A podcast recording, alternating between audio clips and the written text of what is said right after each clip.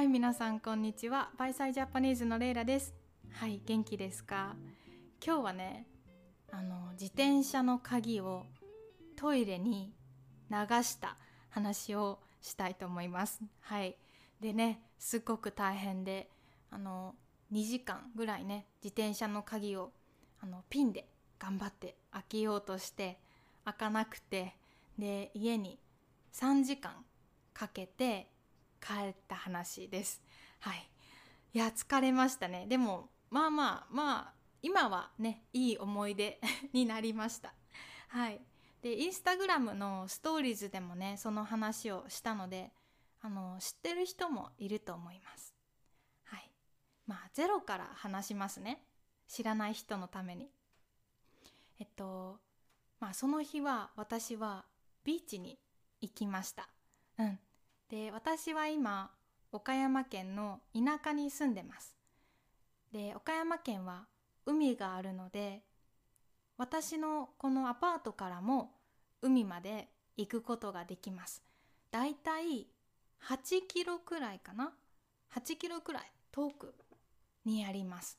でもねここ田舎なのでそのビーチに行くまでバスとか電車がねないです、うん、でも私はすごくビーチが好きででうんビーチが好き。うんめっちゃ好きなの。なので、まあ、自転車をね最近買いました。ビーチに行くために。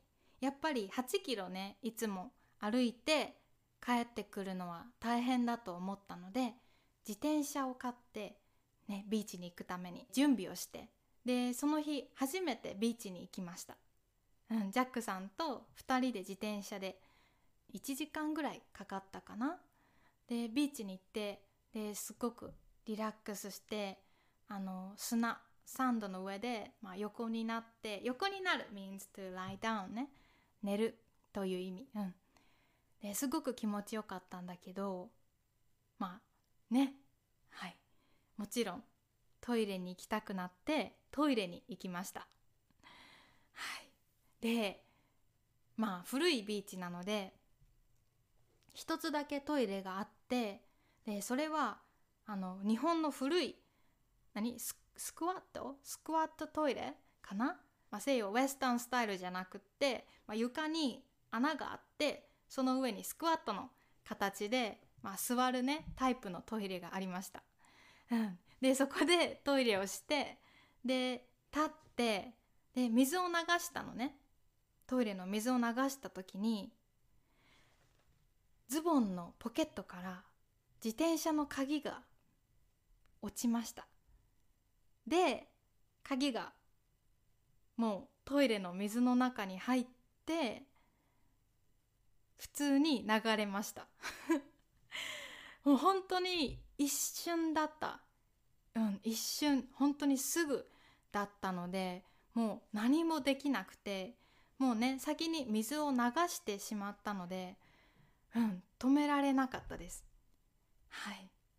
いや困ったな。ですっごく焦ってうん自転車まで戻ってでもちろんねその自転車を家まで持って帰ることができなかったのでねそこで鍵をね頑張って開けようとしました。あのピンをね道に落ちていたピンを頑張って探してきてあの自転車の鍵の穴に入れてで YouTube でその鍵を開けるロックピン？って言いますかね、うん、の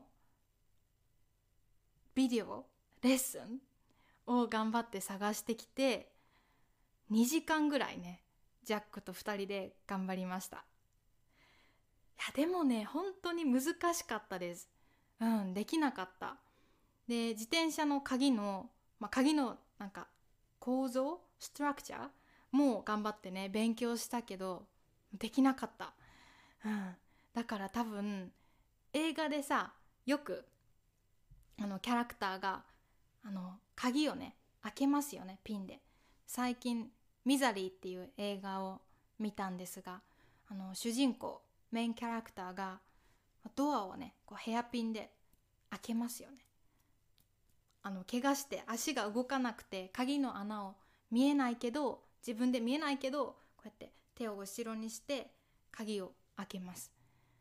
いや普通私ね多分それ絶対できないと思う。うん。2時間も頑張って鍵開けることができなかったから普通は鍵は開けれないと思います。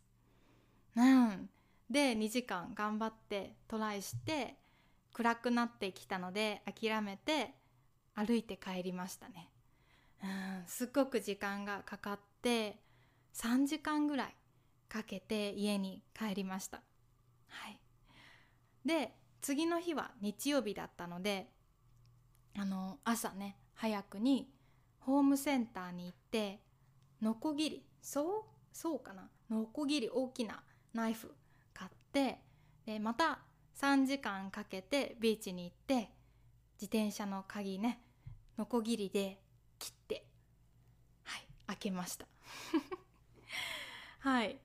まあでもすごくジャックが優しくてもう文句を言わないでねあの楽しく散歩して帰ってきたのであのいい思い出になりました。という話です。あまり私は物語をね話すのが上手じゃないんですがあの皆さんが楽しんでくれたらよかったです。はい。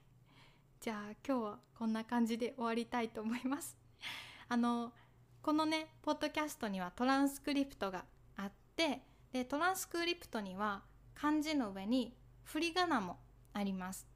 なのでこの YouTube の字幕が、まあ、ちょっと読むのが難しいとか漢字の読み方を勉強したいとかもしそういうことだったらペチオンね。ペチオンに入って是非トランスクリプト使って勉強してください。で他にもねあのブログの記事アーティクルスとか私のねあの、まあ、アップデートとかいろいろペチオンで皆さんとシェアしてるので参加してくれるとすっごく嬉しいです。もうペチオンで私をサポートしてくれている人たちもいます。本当にありがとうございます。本当に嬉しいしやっぱり私のポッドキャストを応援したいと思ってくれている人がいることはもう本当に本当に嬉しいし私の、まあ、心のね支えになっています。いつもありがとうございます。はい。じゃあまたこれからもよろしくお願いします。今日もね勉強とか仕事無理せずに頑張ってください。じゃあ良い一日を。バイバイ。